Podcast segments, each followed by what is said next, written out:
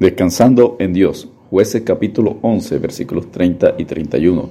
Y hizo voto a Jehová diciendo, Si entregares a los amonitas en mis manos, cualquiera que saliere de las puertas de mi casa a recibirme, cuando regrese victorioso de los amonitas, será de Jehová, y lo ofreceré en holocausto. En Jueces capítulo 10, versículos 6 al 8, nuevamente se enciende la ira de Dios por el pecado de idolatría de Israel, y los entregó para que fueran quebrantados y oprimidos en mano de los filisteos y los hijos de Amón durante 18 años. En jueces 10, versículos 10 al 15, Israel clama por ayuda a Dios, pero su oración es rechazada por él. En jueces 10, 13 al 14. A vosotros me habéis dejado y habéis servido a dioses ajenos, por tanto yo no os libraré más.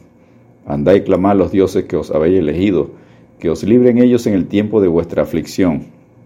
Luego de ser rechazados por Dios, Israel reconoce su pecado y en jueces 10, 16, y quitaron de entre sí los dioses ajenos y sirvieron a Jehová, y él, Dios, fue angustiado a causa de la aflicción de Israel. En este contexto, Dios levanta un nuevo libertador llamado Jeftep, un hijo ilegítimo de Galat. Fue perseguido fuera de la ciudad por sus medios hermanos, según jueces 11, 1 al 3. Sufrió por la decisión de otra persona y no por algún mal que él hubiera hecho. A pesar del rechazo de sus hermanos, Dios lo usó. Punto número 1. Elección de Jeftep por los ancianos de Galat, jueces capítulo 11 versículos 4 al 7. El pueblo de Israel se prepara para la batalla contra los hijos de Amón y no tenían un líder que los dirigiera. La primera tarea de Israel fue buscar un caudillo que los dirigiera y su búsqueda los llevó a Jeftep, según jueces 11, versículo 6.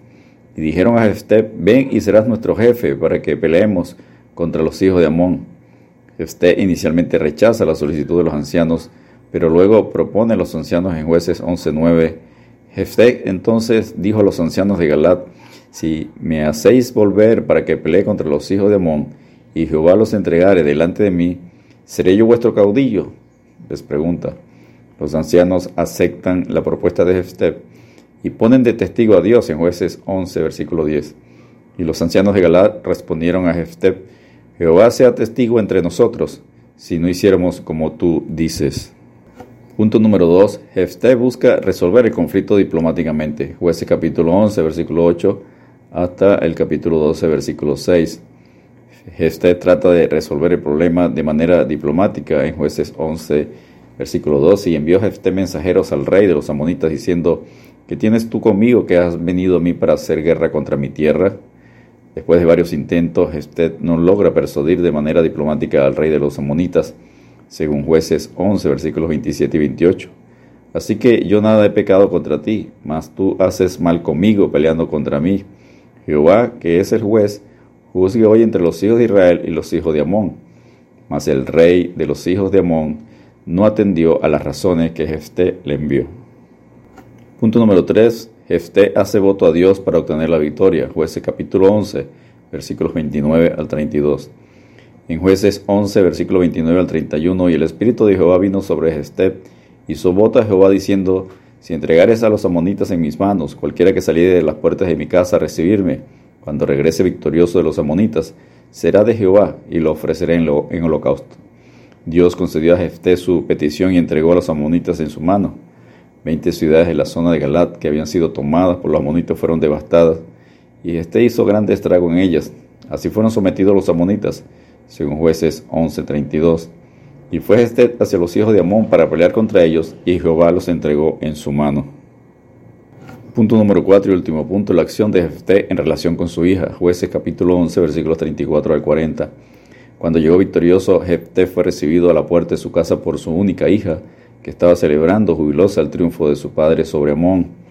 Sabiendo que debía cumplir con su voto, Jefté expresó su gran pesar y tristeza, rompió sus vestidos. Su declaración, porque le he dado palabra a Jehová y no podré retractarme, puede reflejar que ignoraba la opción legal que existía de redimir con plata a las personas que se habían dedicado de esa manera al Señor, según Levíticos 27, versículos 1 al 8.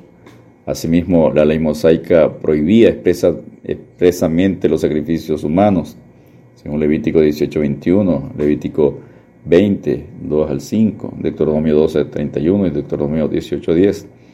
Por lo tanto, muchos teólogos llegan a la conclusión de que cuando el relato dice que este hizo con ella conforme al voto que había hecho en jueces 11.39, en realidad lo que hizo fue cambiar el destino fatal de su hija de ser presentada en un holocausto por el que se quedara virgen para siempre sin descendencia, sirviendo en el santuario central de Israel.